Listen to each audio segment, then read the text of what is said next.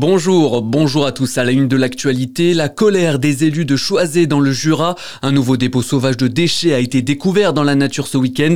La commune a lancé un appel à témoins sur sa page Facebook pour tenter de retrouver le ou les auteurs de cette incivilité.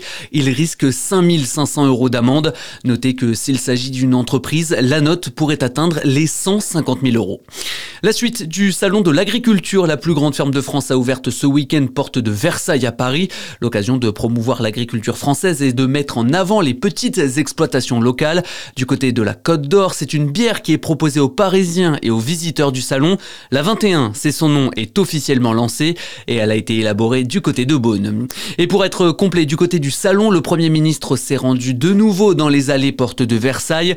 Le pays est derrière vous, a-t-il déclaré ce matin lors d'un échange avec les agriculteurs au sein de la plus grande ferme de France. Le Premier ministre doit passer la journée au salon de l'agriculture. Les exploitants attendent des annonces claires du gouvernement face aux difficultés qu'ils rencontrent. La défaite de la Russie est indispensable à la sécurité et à la stabilité en Europe. Les mots d'Emmanuel Macron ce lundi soir en conférence de presse après une réunion avec une vingtaine de dirigeants pour parler du soutien à l'Ukraine.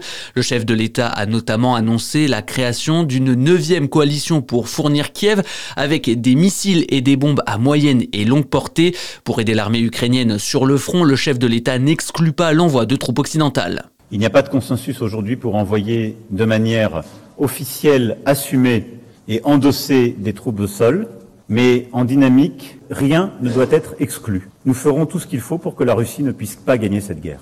Beaucoup de gens qui disent jamais jamais aujourd'hui étaient les mêmes qui disaient jamais jamais des tanks, jamais jamais des avions, jamais jamais des missiles de longue portée, jamais jamais ceci il y a deux ans.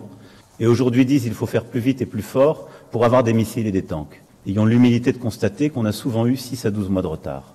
Donc tout est possible, si c'est utile, pour atteindre notre objectif. Dans le même temps, le président ukrainien Volodymyr Zelensky a déploré hier soir que son pays n'a reçu que 30% des obus d'artillerie promis par l'Europe l'année dernière. L'actualité, c'est aussi un professeur des écoles de Drancy en Seine-Saint-Denis mis en examen pour association de malfaiteurs. On lui reproche d'avoir traduit en français et entonné des chants religieux faisant l'apologie du djihad. Il aurait également envoyé ces chants à des cadres de l'État islamique pour qu'ils soient diffusés.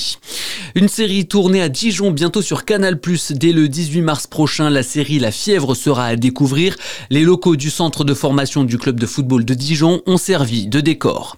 Et puis sur le terrain, Dijon se rassure contre Nancy, victoire 3-1 du DFCO à l'occasion de la 22e journée de National.